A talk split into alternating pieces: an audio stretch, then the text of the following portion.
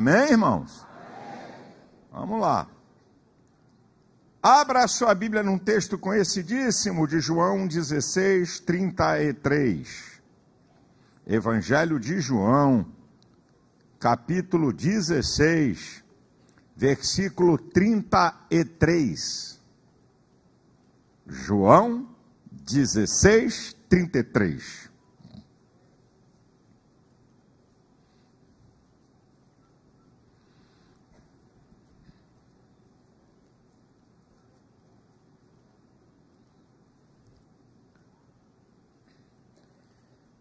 Tenho-vos dito isto para que em mim tenhas paz. No mundo tereis aflições, mas tem de bom ânimo. Eu venci o mundo. A minha palavra aqui para você essa noite é ânimo ou desânimo? O que determina sobre a sua vida? O que, que determina sobre a sua vida, irmão? Ah, ah, ah. Tem irmão que fez força para falar.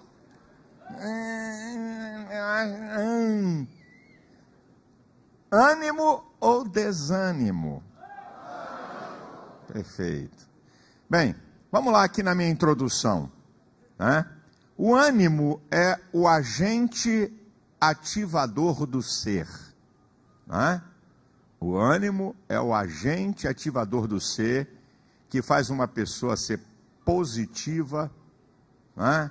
faz uma pessoa ser proativa, né? uma pessoa que decide, que age, não apenas reage, uma pessoa resiliente, que enfrenta lutas, adversidades, que vence obstáculos. Isso aqui é o ânimo, o ânimo que faz isso, né? É um atributo da alma humana. Tem a ver com mente, vontade e sentimentos, opera nessa área. Agora, o desânimo é ao contrário desse negócio, né? Enquanto o ânimo leva você a ser otimista, né? A lutar pelas coisas, a vencer obstáculos, a não desistir, o desânimo trabalha da maneira contrária. Faz com que você perca a graça da vida, se acomode, não queira lutar, não queira vencer. Ele trabalha né, ao contrário. Agora é importante frisar para você, isso aqui é muito importante. Eu não estou falando de momentos da vida, eu estou falando de estilo de vida, não de momento. Porque você pode ter uma vida de ânimo com momentos de desânimo. Perfeitamente normal, que você não deixou de ser, ser humano, ser humano normal.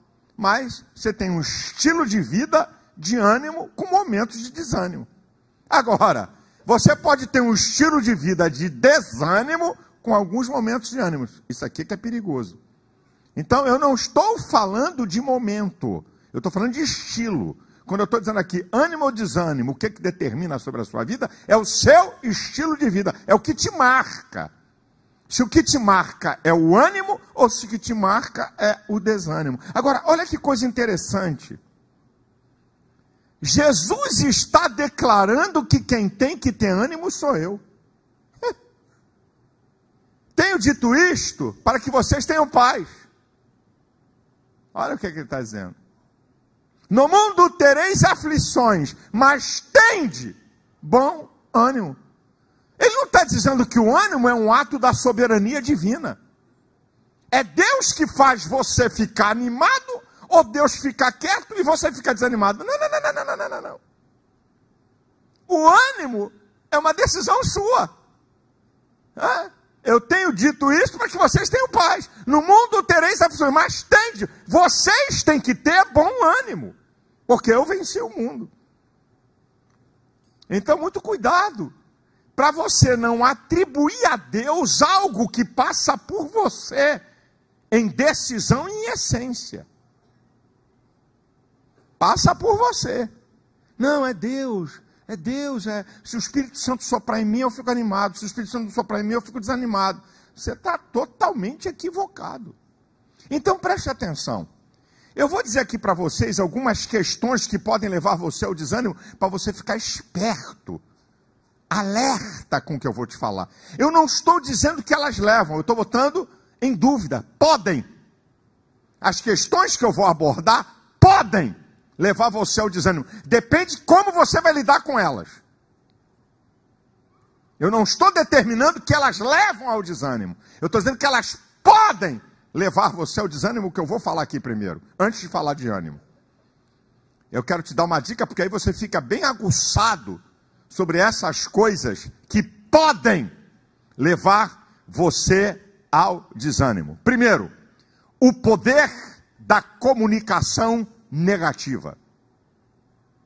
Poder da comunicação negativa é um negócio muito sério. Palavras más, perversas, destrutivas, de ameaça, de botar você no canto da parede, de menosprezar você. Olha, olha, rapaz, a Bíblia, a Bíblia é um livro é espetacular. Vamos lá para o profeta Elias. Era o cara. 1 Reis, capítulo 17, capítulo 18. O cara diz: não vai chover e não chove. Segundo a minha palavra, nem botou Deus na história, hein? O cara tinha tanta intimidade com Jeová que diz: segundo a minha palavra, não vai chover. É que tem que ter muito café no bule para falar um negócio desse. Segundo a minha palavra, não vai chover, e não choveu. Depois você chega no capítulo 18, você já sabe da história, o povo desviado, servindo a deuses idólatras, ele restaura o altar, debocha dos profetas de Baal. Hã? Uma oração pequena, fogo cai, lambe o altar. Depois ele diz que vem chuva e vem chuva. Aí você chega no capítulo 19, versículo 2. O rei Acabe conta para a queridinha mulher chamada Jezabel, que servia aquela cambada de profeta idólatra. Está lá no versículo 2 do capítulo 19. Jezabel manda um mensageiro para Elias. Ela não falou diretamente nada com ele. Mandou um mensageiro para o homem de Deus que cerra o céu para não ter chuva e que diz que vai ter chuva e que fogo cai do céu. Ela diz assim: Olha, manda um recadinho para ele lá. Se amanhã a essas horas, eu juro pelos deuses, se não vai acontecer com ele o que aconteceu a um desses profetas. Você já sabe da história. O homem cai fora. O homem corre para o deserto, vai para vai debaixo de árvore. Já basta, não sou melhor do que meus pais, que eu morro. Entra em depressão. Um profeta, o profeta do fogo, do poder, da palavra, uma comunicação negativa trava o camarada faz ele desejar morte, faz ele entrar em desânimo porque ele é levado ao túnel da depressão. Depois você vai ver os sintomas e o tratamento psicoterapêutico que Deus faz com ele, não é só espiritual, para tirar ele da depressão. O poder da comunicação negativa. Você lembra? Ah, todo mundo conhece a história. Ah, quando Golias desafia Israel, 1 Samuel 17, 11. Dá-me um homem para que lute comigo. Se me vencer, os filisteus servem Israel. Se eu vencer, Israel serve os filisteus. Diz o texto que quando o rei Saul e o exército de Israel ouviu isso, temeram. Ficaram com medo o rei e todos os valentes de Israel. Ficaram com medo. Olha o poder de uma comunicação. Lembra? Números capítulo 13, do versículo 27 ao 32, os dez espias que foram espiar a terra. Como é que vem o relatório? De fato, a terra mana leite e mel.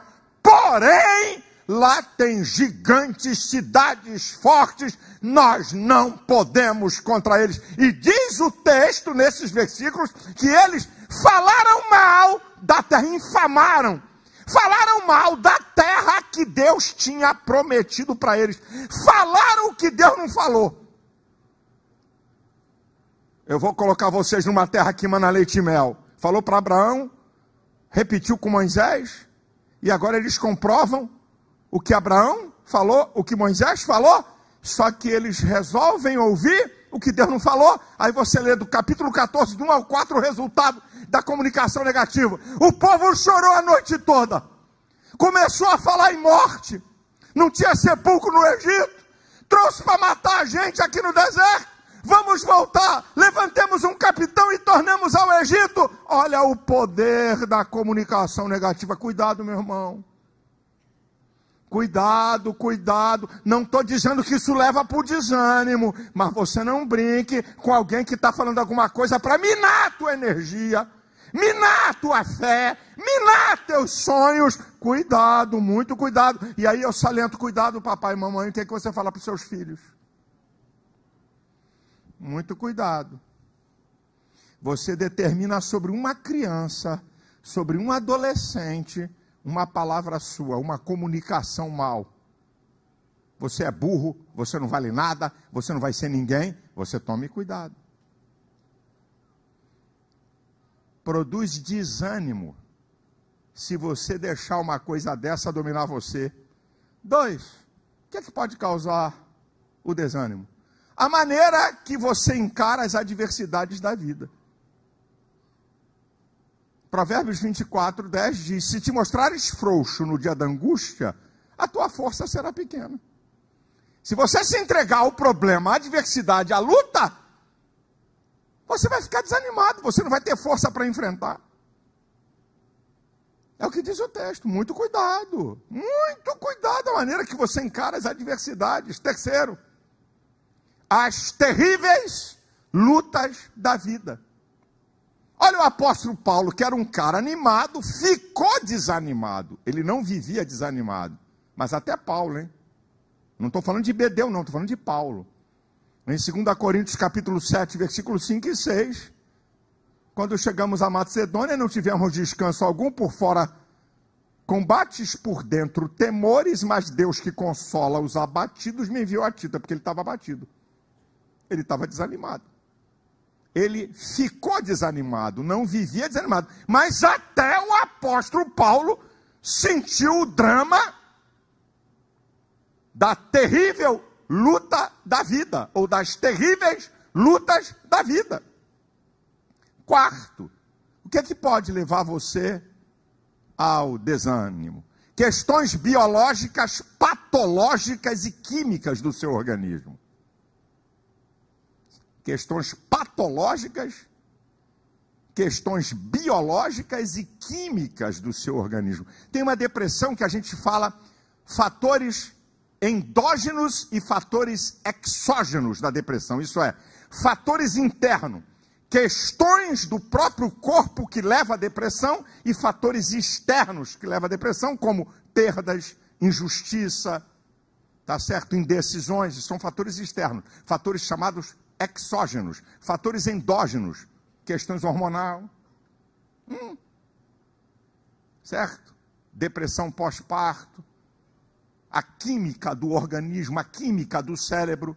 Então, questões patológicas de doenças, questões químicas, questões biológicas do próprio corpo pode levar você ao desânimo. E aí, filho, se você, se Jesus não te curar, você só tem uma receita que é a receita de Cristo de Mateus 9:12. Os sãos não precisam de médicos, mas os doentes. Você tem que ir para o médico. Tem que ir para o psicólogo, hã? médicos das emoções, para terapia, ou para o psiquiatra.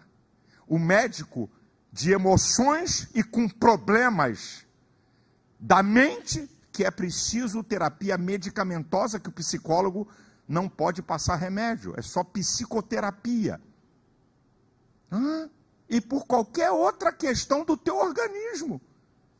Que você não adianta ficar fingindo que essa enfermidade, que esse problema, ou a causa que você não sabe, está levando você ao desânimo, e não é diabo, não é capeta, e não é fraqueza espiritual, é que você é ser humano. Você sabia que a depressão ela possui sintomas que parecem que são espirituais? Uma pessoa em depressão não tem vontade de orar, não tem vontade de ler a Bíblia, não tem vontade de vir à igreja. Então, os sintomas parecem que são espirituais, mas não são, não é espiritual. são sintomas da reação do teu próprio organismo ao estado depressivo. E não é fraqueza espiritual. E você, com remédio ou com terapia, você corrige isso. Então não brinque, porque tem pessoas que entram em túneis de desânimo de tempo e tempo e anos, e por quê? Por causa de uma doença, uma, uma, uma, uma questão química do organismo, uma questão de hormônios que pode ser corrigida.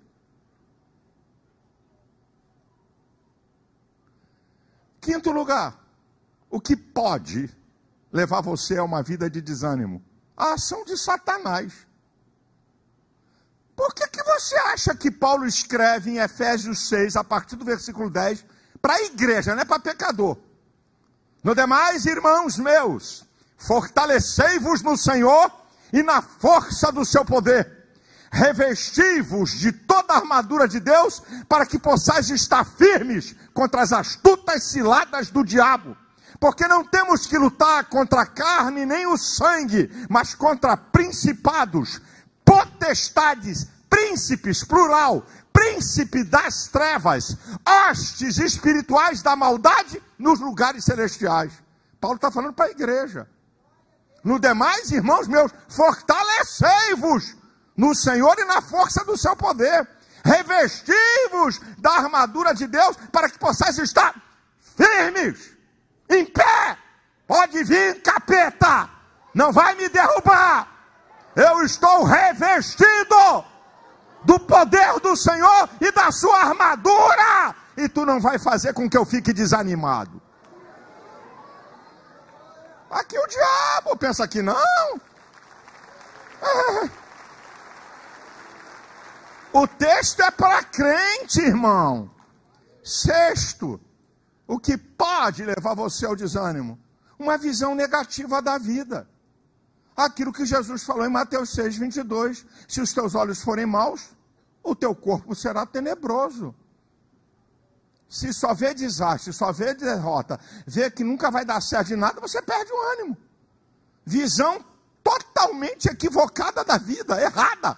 A maneira que você vê a vida, só vê coisa errada, só vê derrota, só vê o que não dá certo, meu filho, vai pegar o desânimo, vai entrar em você. E mais um aqui. O que, é que pode levar você ao desânimo? Derrotas. A Bíblia fala de um fato interessante de Josué capítulo 7. Hã? Deus disse assim: não toca nada, não pega nada, destrói essas nações. Aí Acã pegou o que não podia pegar: uma capa, ouro, Hã? Aí foram enfrentar Ai. Será? É fraquinho esse pessoal aí. Não precisa nem mandar o exército todo. Manda pouca gente lá. Tomaram uma coça. Diz o texto de Josué, capítulo 7, versículo 5, que o coração do povo derreteu. Olha lá a derrota, ó. No versículo 10, Deus vira para Josué e diz assim: Levanta-te por que tu está prostrado aí? Estava desanimado. Derrota. Cuidado. Derrota pode levar você ao desânimo. Não permita que nenhuma derrota que todos nós sofremos. Quer que eu conte as minhas? Ou tu acha que eu vim aqui para contar vantagem? Aleluia. Eu não sou como os comuns. Hum, eu sou vitorioso. É mesmo. Eu já contei aqui, só vou passar, não vou nem entrar em detalhe. Eu quebrei seis vezes. Quebrei, fiz um negócio, quebrei. Fiz o segundo, quebrei. Fiz o terceiro, quebrei. Fiz o quarto, quebrei. Para continuar na mesma, na mesma sina, quebrei o quinto. E para ficar legal, quebrei seis vezes. Número do homem. Não, não tem nada a ver com o diabo. Não, quebrei porque não ouvi conselho fui me meter em coisa que eu não conhecia, Hã? me meti em coisa porque eu vi os outros dizer que, que era bom. Ah, derrota. Você é derrotado. Agora, eu não deixei que nenhuma dessas derrotas dominasse a minha vida, porque se dominasse a minha vida, eu não seria seu pastor, eu não estaria aqui diante de você nem pregando essa mensagem. A gente é derrotado, meu irmão. Meu Deus, meu Senhor. O que, é que foi, irmão? Há 10 anos atrás, não tem uma derrota mais novinha, não? Essa derrota está muito antiga, não tem mais nenhuma. Está 10 anos ainda revivendo a derrota de 10 anos atrás. Que é isso? Sacode a poeira e toca a vida. Deus tem bênção, Deus tem vitória, Deus tem porta aberta. Vamos em frente! Agora escuta o que eu vou te dizer. Se você, o resultado, o resultado, se você permitir que o desânimo domine você, e você tem uma vida de desânimo, eu vou te dar o resultado, tá? Se o desânimo dominar a sua vida, fica esperto, porque isso aqui é real. Não estou falando, estou repetindo para você momentos de desânimo que todo mundo passa e vida de desânimo que não é para você viver. Você é para viver uma vida de ânimo e alguns momentos de desânimo. Isso aí é perfeitamente normal. Ok? Já citei Paulo. Mas olha o resultado para quem vive no desânimo. Vou dar para você aqui: perda de objetivos, de sonhos e propósito neutraliza o teu potencial e a tua trajetória. Você passa a ser dominado pelo medo. Retrocesso na vida. A vida não vai para frente, vai para trás. Complexo de inferioridade. Visão errada da vida e perca do equilíbrio emocional. Isso aqui são coisas que são resultado se a sua vida for marcada pelo desânimo. Agora vamos virar a página. Quer ter uma vida de ânimo?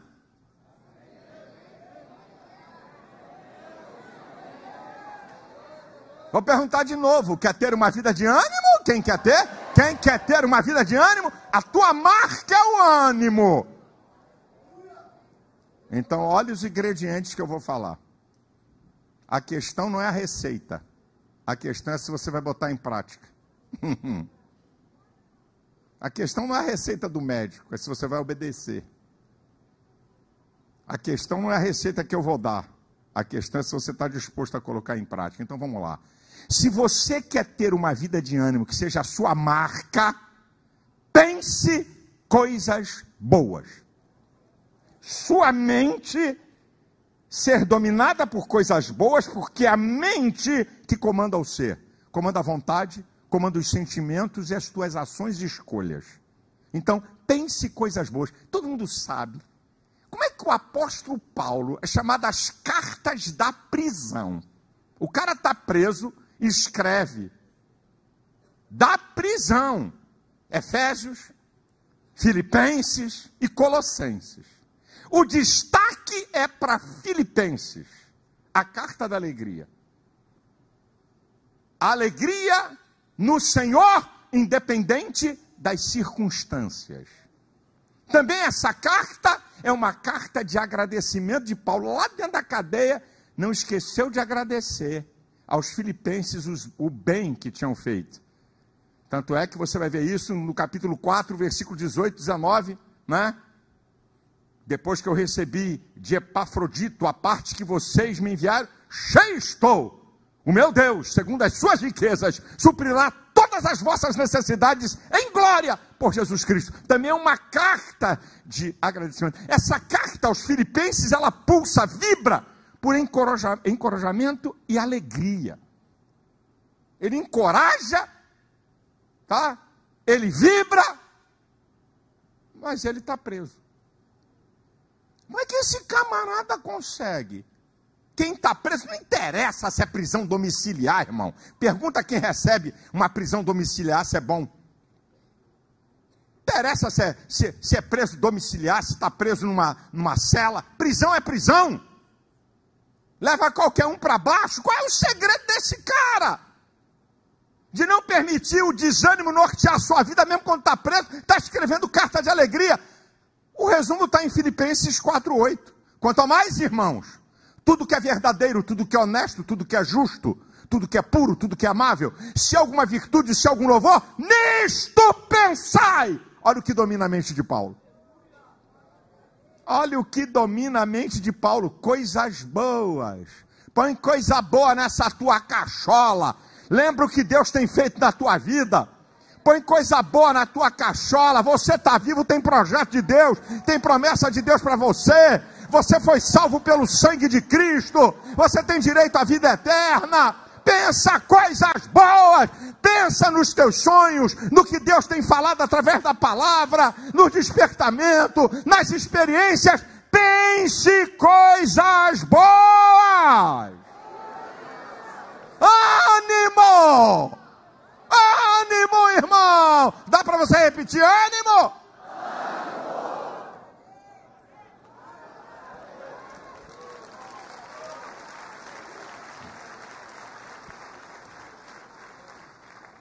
Segundo lugar, se você quer ser marcado pelo ânimo, tenha bons olhos.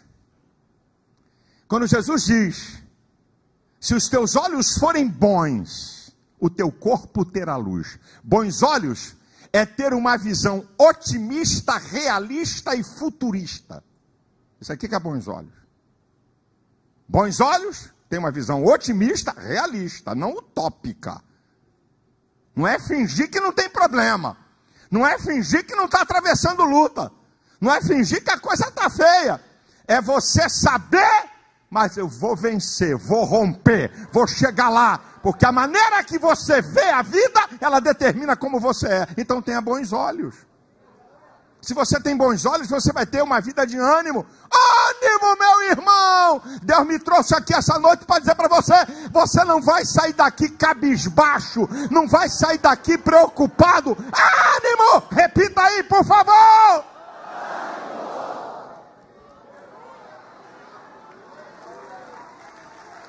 Terceiro, se você quer ser marcado pelo ânimo, fé! Preste atenção.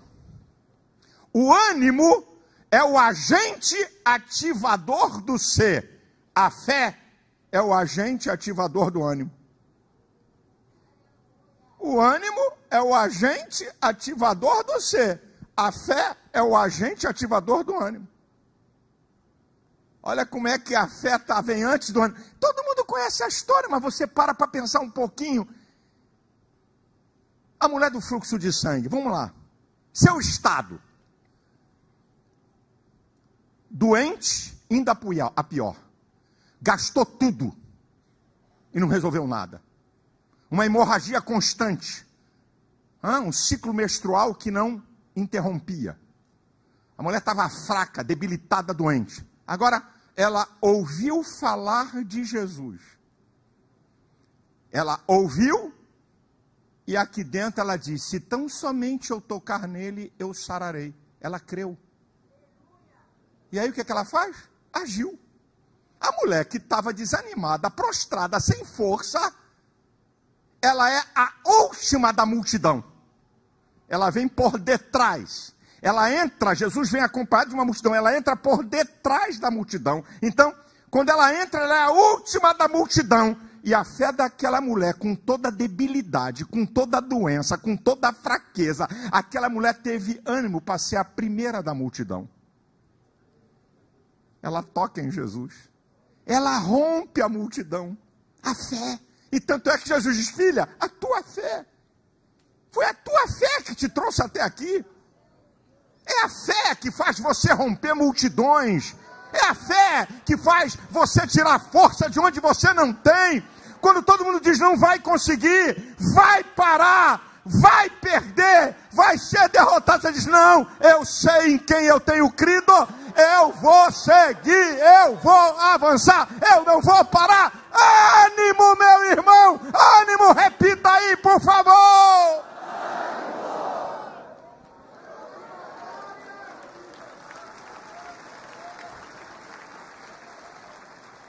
Ah, povo de Deus, povo de Deus. Quarto lugar, você quer ter vida de ânimo? Oh, cinco. Você quer ter vida de ânimo, irmão? Aumentou um pouquinho. Hã? Você quer ter uma vida de ânimo? A marca da sua vida seja de ânimo? Seja cheio do Espírito Santo. Outra coisa é que o povo de Deus está equivocado. Efésios 5,18 diz: Não vos embriagueis com vinho que a contenda, mas enchei-vos. Sou eu que me encho. Mas enchei-vos. Tem gente que pensa que ser cheio do Espírito Santo é um ato exclusivo da soberania de Deus, que olhou para você e disse assim: Gostei de você. Segura aí. Uf, vou te encher. Você não. Não gostei muito de você, não. Gostei mais dele. Enchei-vos. Sou eu, com as minhas atitudes espirituais, que permito ser cheio do Espírito Santo. Olha Paulo e Barnabé em Antioquia da Pisídia, Atos capítulo 13. Foram injuriados, caluniados, difamados, rejeitados, expulsos da cidade. Por que eles não perderam o propósito? Por que eles não ficaram desanimados? A resposta está no versículo 52. E os discípulos estavam cheios de alegria e do Espírito Santo. Quem está cheio do Espírito Santo não tem espaço para desânimo. Tem uma plaquinha, quando o desânimo bate na porta, não há vaga. Não tem vaga. Isso é um princípio de ocupar espaço. Se você está todo cheio do Espírito Santo, não vai ter espaço para ficar cheio de desânimo. Hã? Olha como é que Paulo e Barnabé rompe, sacode a poeira e continua no seu propósito. Não fica dizendo, está vendo como é que é pregar o evangelho? Está vendo como é que é terrível? Calúnia, difamação, injúria, rejeição, mentira. Meu Deus, eu sei que tem poder. Chega, vamos embora, para frente. Eu estou cheio do Espírito Santo. Não adianta rogar praga, não. Não adianta falar bobagem para mim, não. Não adianta querer me minar, não, porque não tem vaga para desânimo, não. Eu estou cheio do Espírito Santo. Ânimo, oh, meu irmão, ânimo, repita, por favor.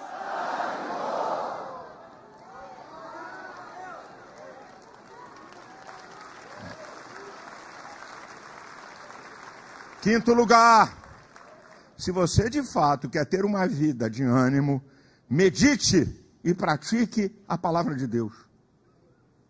Não é só meditar, é meditar e praticar a palavra de Deus. A palavra de Deus é o único livro que o autor está presente. O escritor Hebreus, no capítulo 4, versículo 12, diz que a palavra de Deus é viva e eficaz mais penetrante que espada alguma de dois gumes, penetra até a divisão do homem do espírito, das juntas e das medulas, apta para discernir os pensamentos e as intenções do coração. Ela é viva. Hã? Salmo 119, versículo 116: Vivifica-me segundo a tua palavra, para que viva e não me envergonhe da minha esperança. A palavra vivifica, renova, desperta. Por que Jesus falou em Mateus 7, a partir do versículo 24: Todo aquele que escuta as minhas palavras e as pratica, compará-lo-ei ao homem prudente que edificou a sua casa sobre a rocha, desceu a chuva, correr o giz, soprar o vento, e a casa não caiu, nada abalou. Mas todo aquele que escuta as minhas palavras e não as pratica, acelerarei ao homem imprudente que edificou a sua casa sobre a areia, desceu a chuva, correr o giz, soprar o vento, e foi grande a sua ruína. Não! Eu estou firmado na rocha. Pode bater vento, pode vir tempestade, pode rio transbordar, o desânimo não vai me alcançar. Eu estou firmado na palavra de Deus. Ânimo! Diz aí para o irmão que está do seu lado aí, os dois, olha, ânimo, meu irmão. Fala aí, fala aí, fala aí.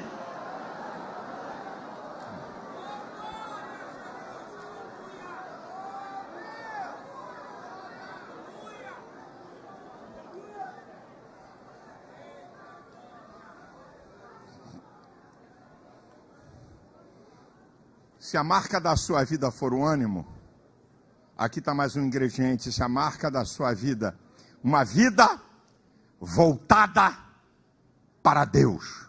Esse texto eu acho um texto lindo do apóstolo Paulo. Ele diz coisas incríveis aqui em 2 Coríntios capítulo 4, a partir do versículo 16. Por isso não desanimamos. Olha a primeira palavra que ele está dizendo.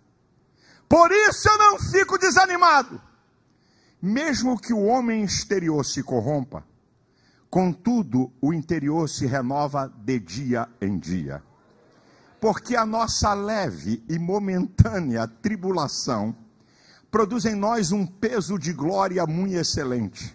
Não atentando nós para as coisas que se veem, mas para as que se não veem, porque as que se veem são temporais e as que se não veem são eternas. Voltar ao início do texto.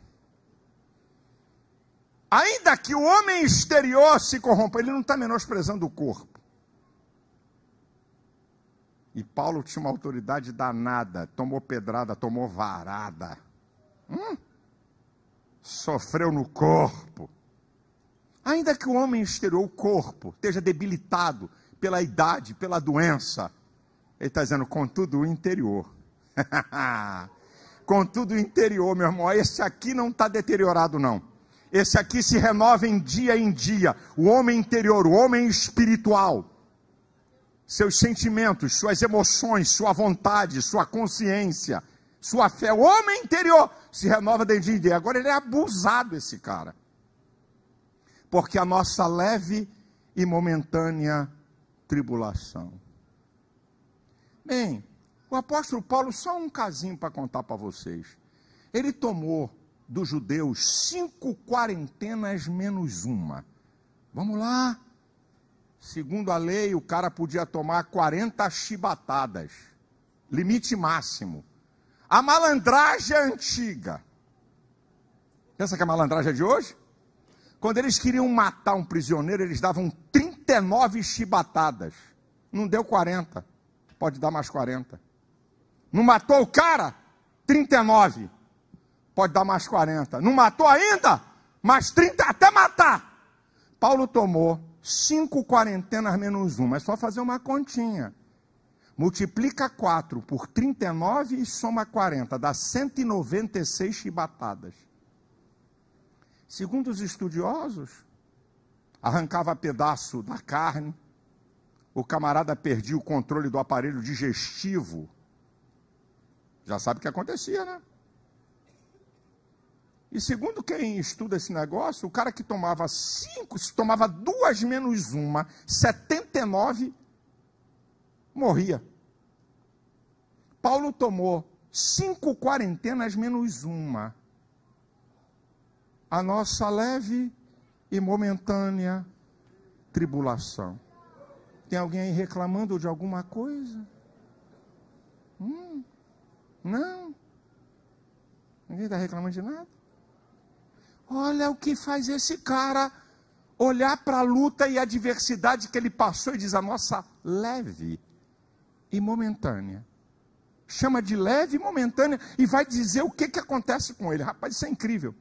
Produz em nós um peso de glória, uma experiência espiritual que me fortalece.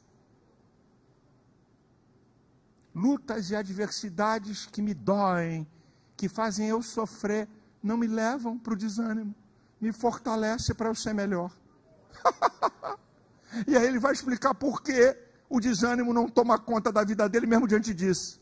Não atentando nós para as coisas que se veem, mas para as que se não veem. Porque as que se veem são terrenas, passageiras. As que se não veem são eternas. Oh, meu irmão, se volte para Deus se está desanimado por alguma coisa, por alguma luta, por algum sofrimento, se volte para Deus, você vai ter uma outra dimensão espiritual. Ânimo, meu irmão! Repita aí, meu filho, ânimo!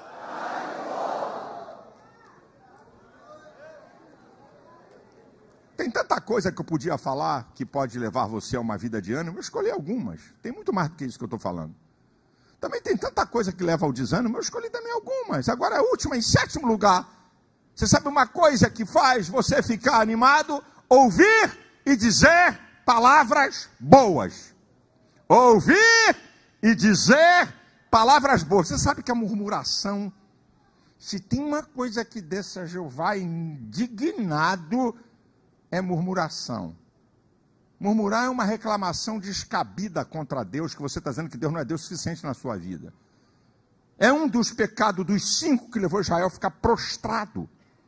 1 Coríntios 10, 10. Por murmuração. Falar o que não deve, se queixar. Hã? Ó, agora escute isso aqui, meu irmão. as palavras têm um efeito devastador interno e um efeito devastador externo para pessoas, o ambiente e o que você está envolvido. Está em Tiago, capítulo 3, versículo 6.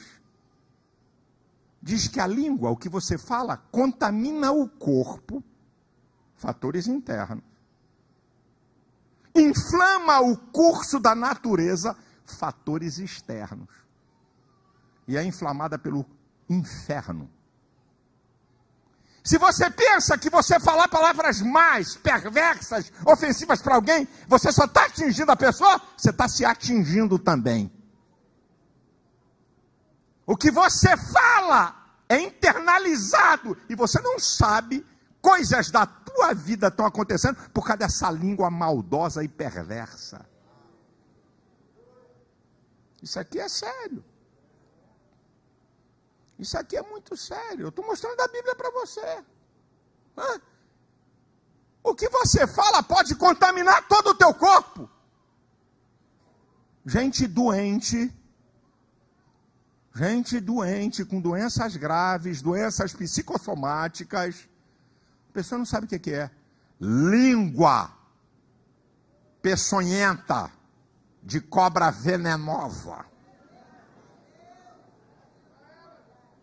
É. Queima ela e queima a nossa também. É? E o que você fala, além de contagiar negativamente você, o ambiente, o que envolve, isso é uma coisa terrível. Terrível. Olha como é que as palavras boas produzem ânimo. Vou voltar para Paulo. De 2 Coríntios 7, 5 e 6. Quando cheguei à Macedônia, não tive descanso algum. Por fora, combates, por dentro, temores. Deus, que consola os abatidos, me enviou a Tito. Quer dizer, Tito trouxe palavras boas para recobrar o ânimo de Paulo. Agora, um cara que eu gosto, e vocês sabem de falar dele, que está em 2 Timóteo 1,16 é Onesíforo. O que eu acho lindo é que Paulo descreve. O Senhor tem a misericórdia da casa de Onesíforo, que muito me recriou. Não teve vergonha das minhas prisões. Vindo a Roma, me procurou com cuidado e me achou. Olha o que, que Paulo está dizendo acerca desse cara. Paulo está dizendo assim: o Senhor conceda misericórdia à casa de Onesífero, que me trouxe palavras de poder, palavras proféticas. Não. Onesífero era contador de anedota gospel sem maldade. A palavra de escrita me recriou, me fez dar gargalhada, me fez sorrir. Paulo preso, ele não deixou de ser ser humano. Onesíforo não foi lá para dizer: Você está preso, né? Vem mais. Aleluia. Vai piorar, viu? Isso é só o princípio das dores. Rapaz, não precisa nem de diabo. Está lá o crente com uma luta miserável, sofrendo para danar. Aí chega um irmão. É, meu irmão. Não quero te enganar, não, hein? É, Deus está começando a trabalhar na sua vida. Trabalha na tua, linguarudo. Seu irmão já está com uma, um batente, o pau cantando, o couro comendo, ainda vem outro, mas a água está batendo aqui. Afunda logo, morre afogado. Irmão, se você não tem nada para falar, cala a boca. Se você está vendo um irmão sofrer, uma pessoa sofrer, se você não tem palavra boa, otimista, cala a sua tramela, cala a sua boca, para de fofoca, para de encher a paciência, para de julgar, para de falar o que você não sabe. Palavra boa, você vai vencer, isso vai passar. Deus está com você, esse mal vai terminar. Vem vitória, tem promessa de Deus para você. Isso não vai acabar assim.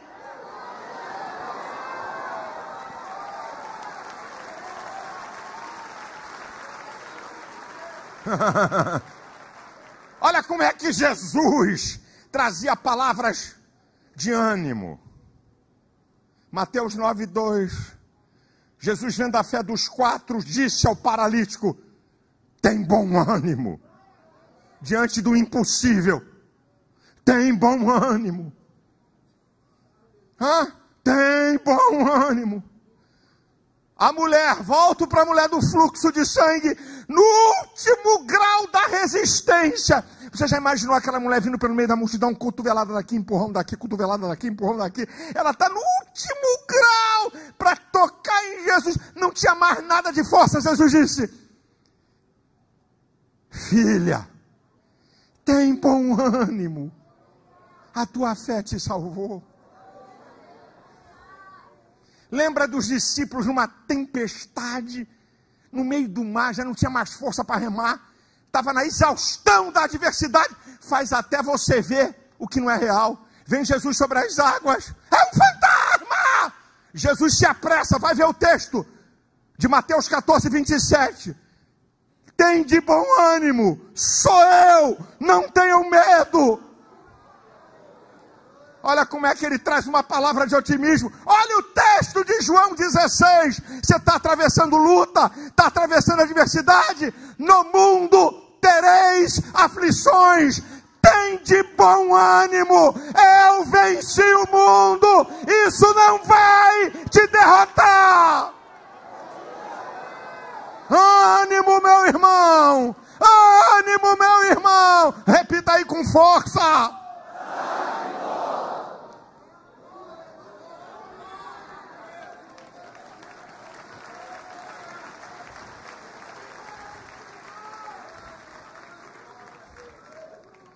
Uma vida de ânimo com alguns momentos de desânimo que pode ter.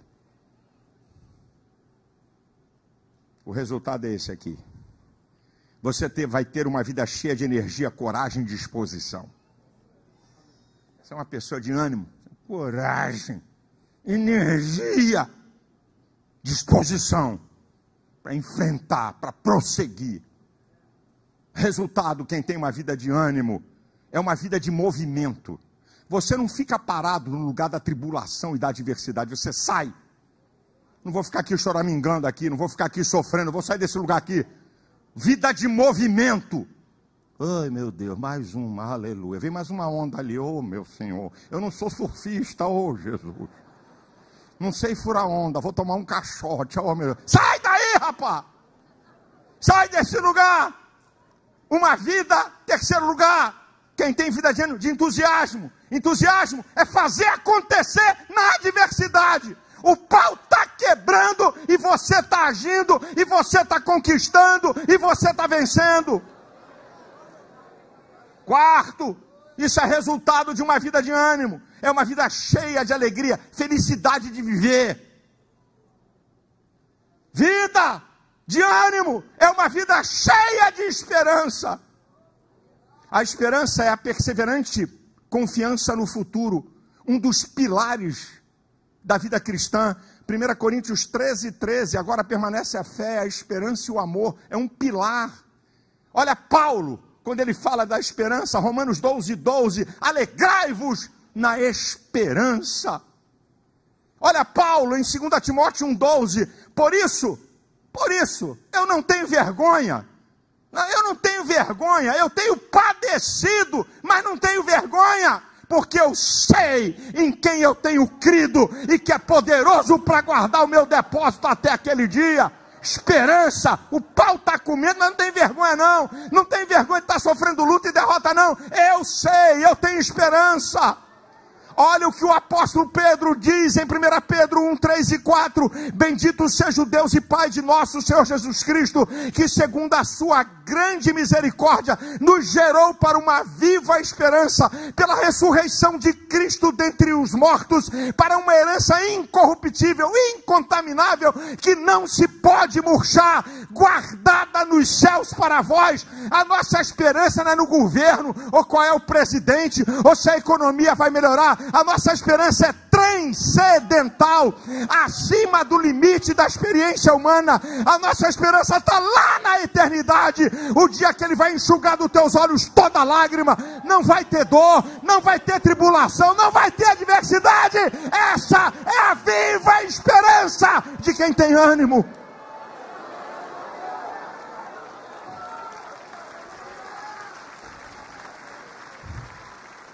Oh, meu irmão, tenha uma vida de ânimo. Não se esqueça.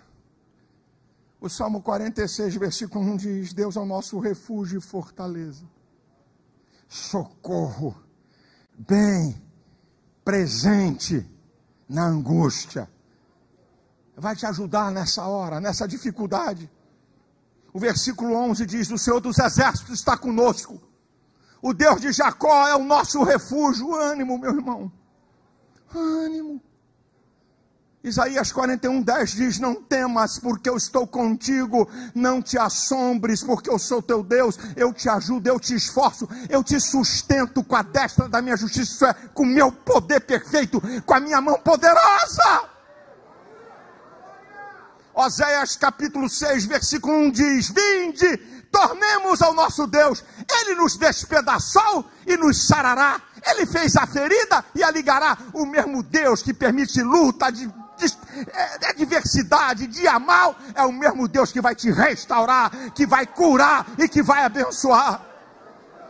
Isaías 64, 4 diz: Desde a antiguidade não se ouviu, nem com o ouvido se percebeu, nem com os olhos viram um Deus além de ti que trabalha em favor daquele que nele espera.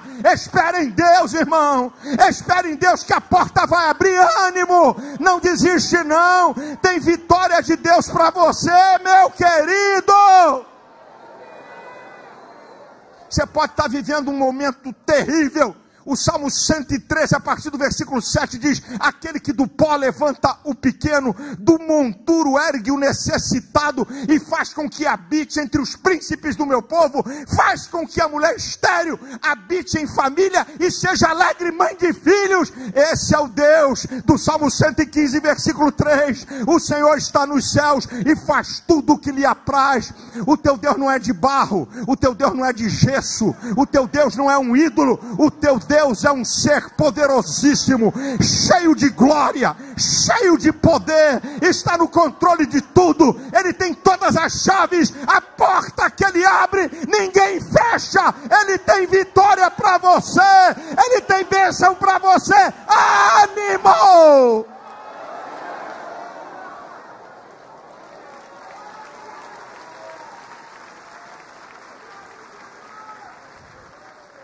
A igreja de pé, por favor. Saia daqui desse lugar cantando o hino da vitória, mesmo que você esteja vivendo o pior momento da sua vida. Não deixe essas circunstâncias dominarem você, derrotar você. Deus tem bênçãos. Deus tem respostas. Deus está no controle de todas as coisas. O Senhor vos abençoe. Dá para você dizer mais, para pelo menos dois aí. Tenha uma vida de ânimo, meu irmão. Diga aí. Diga. Dá um brado aí com força, dá um ânimo aí com força. Diz aí ânimo. Não. Eu vou contar um, dois, três já e quero que você diga: eu estou cheio de ânimo. Um, dois, três já. Agora eu quero que você diga: eu estou cheio de ânimo. Um, dois, três já.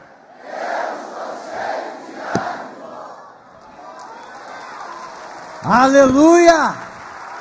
Glória a